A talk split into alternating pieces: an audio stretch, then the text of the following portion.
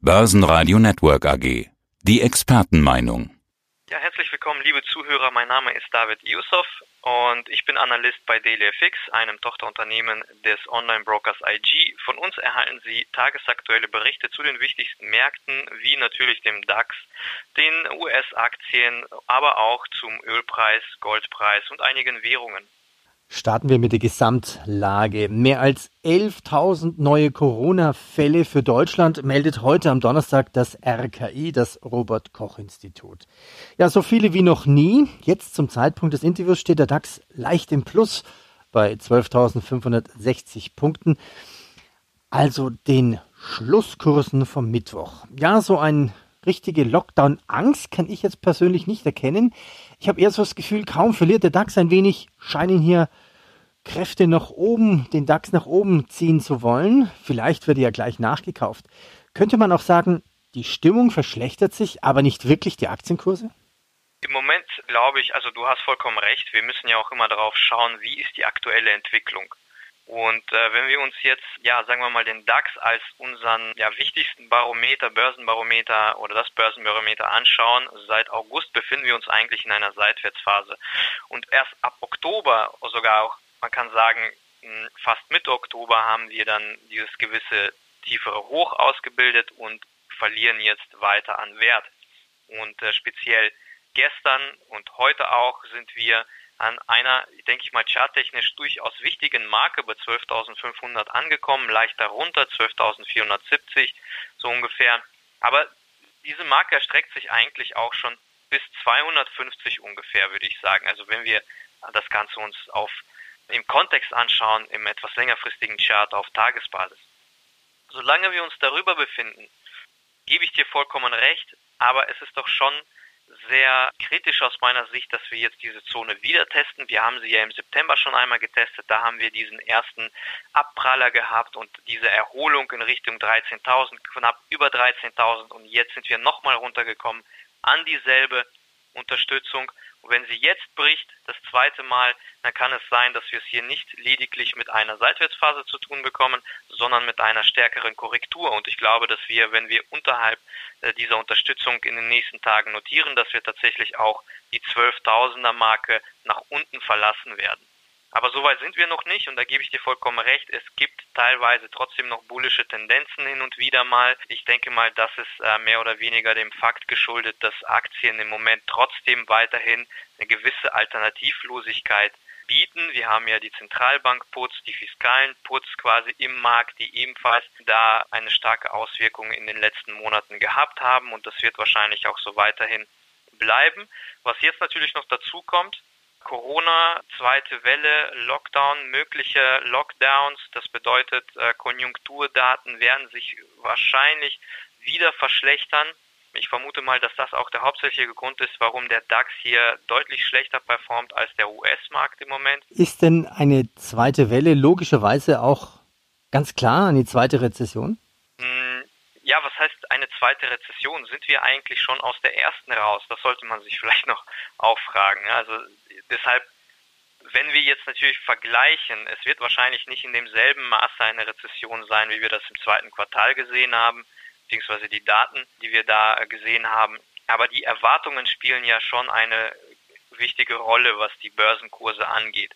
Und so wie es für mich im Moment aussieht, ist einfach der Fakt, dass wir eine gewisse Konjunkturdivergenz haben zwischen den USA und Europa. Das ist generell immer der Fakt, insbesondere dann, wenn äh, zum Beispiel Länder aus meiner Sicht jetzt wie Europa viel schneller bei den Lockdowns verfahren als jetzt die USA. Die USA scheinen da zwar trotzdem weiterhin sehr hohe Infekt Neuinfektionen zu verzeichnen, aber für die kommt es nicht in Frage, Lockdowns anzukündigen oder überhaupt irgendwie strikter vorzugehen. Und ich glaube, das ist eine bedachte Strategie und die Strategie ist, dass sie eben dadurch erreichen, dass deren Konjunkturdaten am Ende doch besser ausfallen, relativ betrachtet zu den anderen Ländern. Deshalb ist auch der DAX, denke ich mal, oder insgesamt die europäischen Aktienmärkte anfälliger, was diese Erwartungen angeht, als der US-Markt, weil man dort eben ganz anders mit der, mit der Gesamtsituation umgeht. Das mag langfristig vielleicht nicht aufgehen, wie die hoffen, wie, wie man in den USA eben hofft, aber kurzfristig, denke ich mal, wirkt sich das schon im relativen Vergleich schon aus. auf die äh, Erwartungen an die Konjunkturdaten. Also die Welt um uns herum befindet sich wieder im Lockdown, nennen wir es mal Lockdown-Vorbereitungsmodus. Tschechien, Portugal im Notstand, Irland, Wales, Belgien. Übrigens Belgiens Außenministerin Sophie Wilms ist wegen einer Covid-19-Erkrankung auf der Intensivstation. Ja, Lockdown im Berchtesgaden. Berlin könnte auch bald ein Lockdown passieren. Das ist das eine. Aber das andere, was mich wirklich wundert, und du sprachst ja die USA an, warum sieht man eigentlich hier kaum Auswirkungen an den US-Börsen durch den Wahlkampf? Es scheint ja so, als sei es den Börsianern egal, wer gewinnen wird. Vielleicht ist es auch so, also wir haben ja im Moment sehr viele Faktoren, die auf den Markt einwirken, beziehungsweise auf die Erwartungen. Wir befinden uns in einer sehr schwierigen wirtschaftlichen Lage. Dann haben wir die steigenden Covid-Infektionen. Wir wissen noch nicht, wann ein Impfstoff gefunden wird. Und gleichzeitig haben wir natürlich die US-Wahlen. Und ähm, ich glaube, ein Faktor für die Stabilität im US-Markt ist eben auch das, was ich eben genannt habe. Konjunkturell betrachtet die ähm, Stabilität, die erwartet wird, weil man eben mit der ganzen Situation ganz anders umgeht. Wie gesagt, ob das am Ende positiv ist oder nicht, das steht noch in etwas weiterer Ferne. Aber wenn wir uns das wirklich im, im relativen Vergleich mal anschauen, dann ist das mit ein hauptsächlicher Grund, warum US-Konjunkturdaten viel robuster bisher ausgefallen sind als zum Beispiel in der EU, weil man eben nicht so strikte Lockdowns und nicht so strikte ja, Einschränkungen äh, angekündigt hat, würde ich mal vermuten. Auf der anderen Seite, was würden, wenn wir jetzt auf die Wahlen zurückkommen, auch das könnte ein Grund sein, warum Aktienmärkte hier stabil bleiben, denn vielleicht ist es zunächst einmal für die ersten beiden Jahre der Kandidatur, egal wer gewinnt am Ende, nicht so relevant, denn gerade diese Situation führt dazu, dass wahrscheinlich die Agenten des jeweiligen Gewinners oder der jeweiligen Partei nicht sehr harsch ausfallen werden am Ende, sei es jetzt weitere Handelskonflikte oder sei es jetzt erhöhte Steuern. Wenn jetzt zum Beispiel Biden gewinnt, dann werden die Steuern wahrscheinlich, die Körperschaftssteuern auf Unternehmen wahrscheinlich angehoben, aber die meisten Analysten erwarten das nicht vor 2022, weil wir uns eben jetzt in dieser heiklen Situation befinden. Und solange ein Impfstoff nicht gefunden wird, erwarten die meisten halt eben auch von beiden keine ja, wirtschaftsschädigenden, wenn man das so sagen kann, äh, Maßnahmen oder äh, Agenten.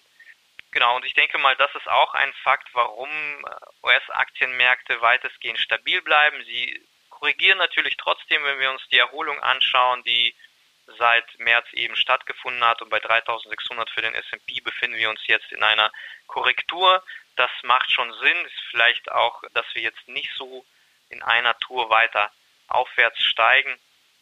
Vielleicht auch die Quartalsergebnisse, die jetzt positiver ausfallen, als die Erwartungen es nahegelegt haben, spielen ebenfalls eine gewisse Rolle. Also nochmal kurz zusammengefasst, viele Faktoren, die im Moment auf den ersten Blick eine Rolle spielen, aber auf den zweiten Blick wollen sich Marktteilnehmer wahrscheinlich erst einmal gar nicht so sehr darauf konzentrieren, zu bewerten, wie die Wahl ausgeht, sondern die gehen vielleicht davon aus, dass es am Ende nicht so relevant sein wird, weil wir uns eben in dieser heiklen Situation könnte befinden. Man, könnte man es fast so auf den Punkt bringen, zu sagen, je schlechter die Nachricht ist, es ist egal, ist sogar gut für die Börse, denn letztendlich muss die Notenbank was tun?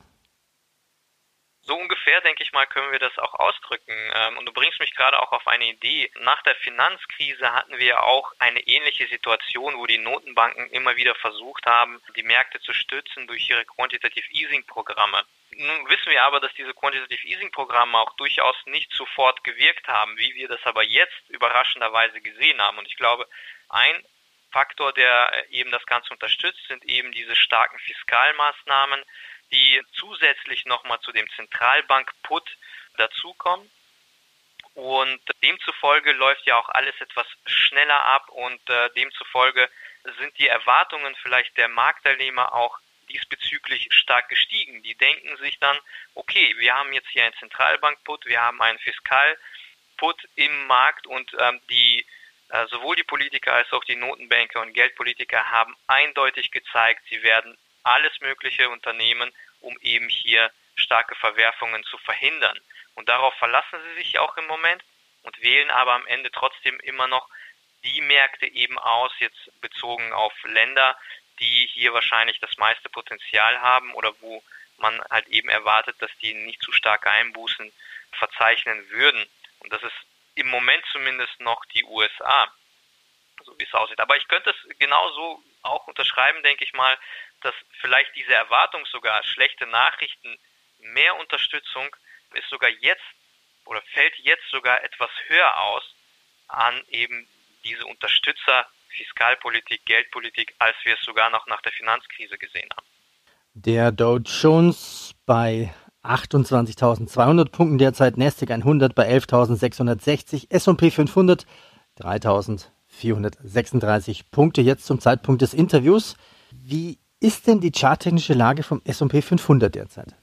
Also ich würde sagen, sie sieht gar nicht mal so schlecht aus, die charttechnische Lage. Nun sind wir aber im ja, Anfang September an der wichtigen Marke bei 3600 abgeprallt und das war eine durchaus wichtige Marke charttechnisch betrachtet.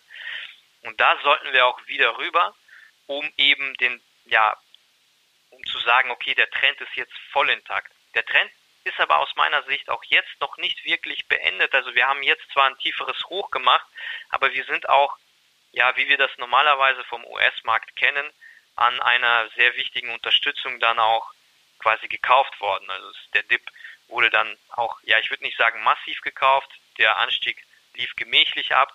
Das zeigte uns auch so eine gewisse Wall of Worry an. Vor den US-Wahlen macht es auch Sinn. Das ist auch das, was ich eingangs meinte.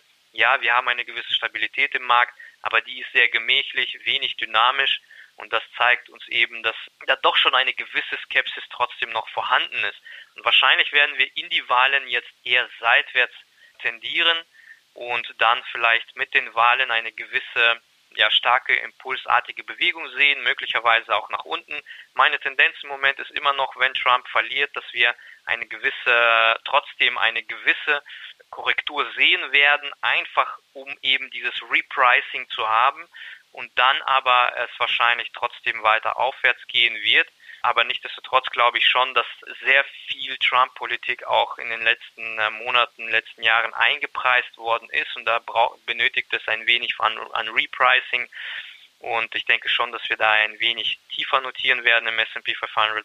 Aber jetzt bis zu den Wahlen, glaube ich, wird es mehr oder weniger weiterhin eher seitwärts gemächlich sich entwickeln.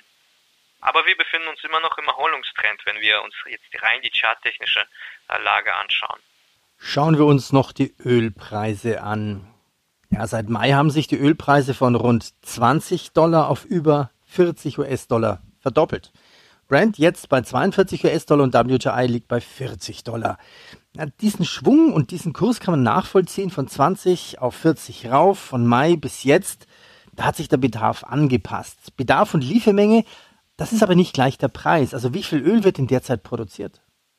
Genau, also im Moment sieht die Lage eigentlich mehr oder weniger, ja, ich würde nicht sagen komplett ausbalanciert aus, aber wenn wir uns den Ölpreis anschauen, was ist ja sehr wichtig für den Ölpreis, insbesondere wenn wir uns in solchen Situationen befinden wie aktuell, dann ist es eine Nachfrage-Angebotssituation, wo wir ja, eine gewisse Balance haben, plus minus. Also es ist, es ist nicht sehr schlimm, wenn wir zum Beispiel einen le leichten Angebotsüberhang haben und auf der anderen Seite ist es auch nicht schlimm oder nicht äh, sehr stark preisunterstützend, wenn wir einen leichten Nachfrageüberhang haben.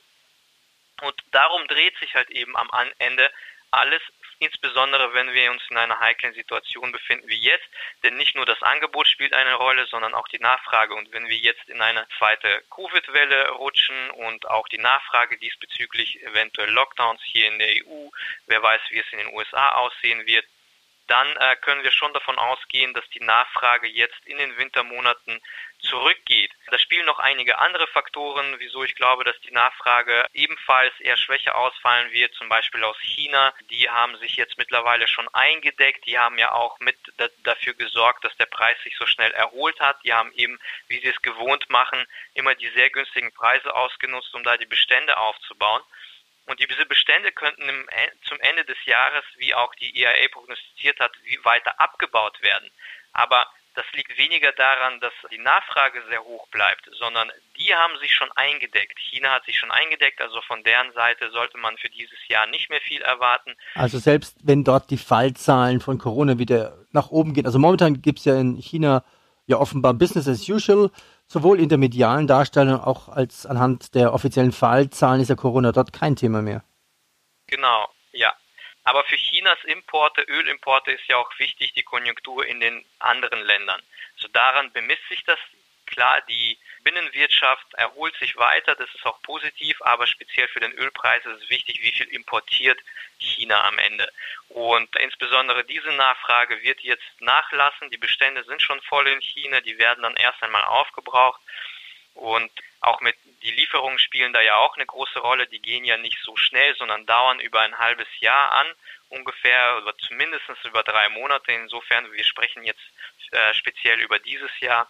Also das heißt, von dieser Seite ist wenig zu erwarten im Moment. Und gleichzeitig haben wir aber auch eine jetzt ab Oktober saisonal etwas schwächere Phase generell. Das ist, gilt jetzt für die Nachfrage insgesamt. Also das heißt, hier haben wir eher negative Faktoren oder Aspekte, die jetzt auf den Markt treffen könnten. Das ist wahrscheinlich auch der Grund, warum der Ölpreis jetzt nicht so wirklich nach oben ausbrechen kann über die 40. Jetzt für den WTI-Preis. Kurzfristig hatten wir ja den Sturm gehabt, aber auf der Produktionsseite haben wir trotzdem, ja, ist es noch nicht wirklich klar, wie die OPEC verfahren wird. Sicherlich, die möchten wahrscheinlich oder werden wahrscheinlich zum Anfang des nächsten Jahres die Produktionskürzungen so weiter fortsetzen, wie sie jetzt sind. Eventuell, das ist noch nicht in, in Stein gemeißelt. Ich denke mal, sie warten jetzt ab, wie die US-Produktion sich weiterhin entwickelt. Und die US-Produktion ist tatsächlich ein eher unterstützender Faktor in diesem Fall, wovon ich ausgehe, dass deshalb auch der Ölpreis wahrscheinlich nicht zu stark einbrechen wird, auch wenn wir jetzt gewisse Schwächefaktoren zu sehen bekommen. Es sei denn natürlich, die Nachfrage fällt deutlich schwächer aus, als wir es jetzt im Moment erwarten. Aber die US-Produktion sollte eigentlich unserer Analyse nach spätestens zum Anfang des nächsten Jahres weiterhin auf schwächeren Niveaus bleiben. Jetzt speziell kurzfristig betrachtet haben wir gestern gesehen, dass die US-Produktion in den letzten zwei Wochen zurückgegangen ist, aber das ist auch eher kurzfristig bedingt auf Basis der, des Sturms gewesen. Aber die Benzinbestände sollten jetzt weiter steigen. Gestern hat der EIA-Report schon gezeigt, dass äh, die Benzinbestände letzte Woche gestiegen sind. Das ist ein gewisses Signal dahingehend, dass die saisonal schwächere Phase jetzt beginnt. Bei den Benzinbeständen sieht man das immer insbesondere, man kann quasi die Uhr danach stellen, dass im Oktober die Benzinbestände beginnen stark zu steigen. Das hat sicherlich auch einen ja, geschäftsmäßigen Grund, weil Raffinerien dann dementsprechend und die Driving Season ist zu Ende, Raffinerien haben dann ihre Instandhaltungsarbeiten und so weiter und so fort. Also sprich, die Produzenten produzieren da oder fragen, aber äh, wobei diese Raffinerien, Instandhaltungsarbeiten, die wirken sich eher auf die Rohölbestände aus. Ja. Also was, was erwarten Sie jetzt für den Ölpreis? Und ähm, man kann ja sagen, der Ölpreis ist immer manipuliert. Wir haben ja schließlich die OPEC, also ein Kartell. Mhm. US-Fracking und US-Lagerbestände. Lässt sich denn der Ölpreis charttechnisch wirklich einschätzen? Also im Kontext, genau, komme ich dazu. Sorry, wenn ich ausschweife, aber das ist halt ein sehr interessantes Thema und wir haben sehr viele Daten da vorliegen, die man irgendwie eingrenzen muss, das ist schon klar. Und meine Einschätzung ist halt eben, dass wir im Ölpreis jetzt erstens in eine saisonal schwache Phase tendieren, die also nachfragebedingt ist, aber auch auf der Angebotsseite wahrscheinlich wir jetzt ähm, ebenfalls etwas mehr Produktion haben, sprich Libyen und so weiter. Also das heißt, diese zwei Faktoren sorgen schon mal dafür, dass wir wenig Upside-Potenzial nach oben haben. Gleichzeitig gibt es aber auch Erwartungen, dass in den USA die Produktion schwächer ausfallen. Also insgesamt schlittert der Ölpreis aus meiner Sicht jetzt in eine gewisse Wartehaltung hinein. Und in dieser Wartehaltung, das ist zumindest meine Erfahrung, ist es so, dass der Ölpreis entweder seitwärts tendiert, je nachdem wie die Daten ausfallen, oder abwärts, aber meistens nicht aufwärts. Und insofern, ich tendiere eher dazu, dass wir die 42 im WTI-Preis in den nächsten ein bis zwei Monaten nicht so schnell überwinden werden. Ich glaube, der nächste Schub im Ölpreis nach oben wird entweder sein, wenn klar geworden ist, dass die OPEC tatsächlich das nächste Jahr über die aktuellen Produktionskürzungslevel beibehält bei 7,7 und die US-Produktion auch nachweislich wieder nachgibt. Das wären so die zwei Faktoren, auf die man hier achten könnte. die dafür sprechen würden, dass der Ölpreis über die 42 Richtung 45 vielleicht ausbricht. Aber das sehe ich in nächster Zeit, in den nächsten Wochen eher nicht, weil wie gesagt, wir uns eben in einer saisonal schwachen Phase befinden. Und zwar nicht nur wegen Covid, sondern generell. Und dann kommt auch noch Covid dazu und die schwächere Nachfrage aus China. David, dann sage ich an dieser Stelle schon mal herzlichen Dank, aber fassen wir nochmal zusammen. Wie ungemütlich kann es denn im Corona-Herbst 2020 an den Börsen werden? Bezogen auf Aktien würde ich sagen, ich glaube, dass es könnte ziemlich ungemütlich werden, was eine gewisse Korrektur angeht. Ich glaube, dass wir trotzdem noch eine gewisse Chance auf eine Jahresendrallye haben, zumindest in den US-Aktienmärkten die vielleicht nicht so stark ausfallen wird, wie sie normalerweise im Durchschnitt ausfällt. Aber vielleicht wird es da einen gewissen Versuch geben. Aber wie gesagt, vor den US-Wahlen gehe ich nicht davon aus. Ich glaube, das Ganze wird sich erst danach abspielen. Und für den Ölpreis, wie gesagt, gehe ich davon aus, dass wir erst einmal in den nächsten zumindest eineinhalb Monaten seitwärts tendieren werden oder wenn überhaupt dann eher abwärts wieder in Richtung 36, 35 US-Dollar je Barrel im WTI-Preis und nach oben eher weniger. Da sehe ich jetzt im Moment wenig Stützungsfaktoren. David, vielen Dank. Sehr gerne. Börsenradio Network AG. Das Börsenradio für Privatanleger.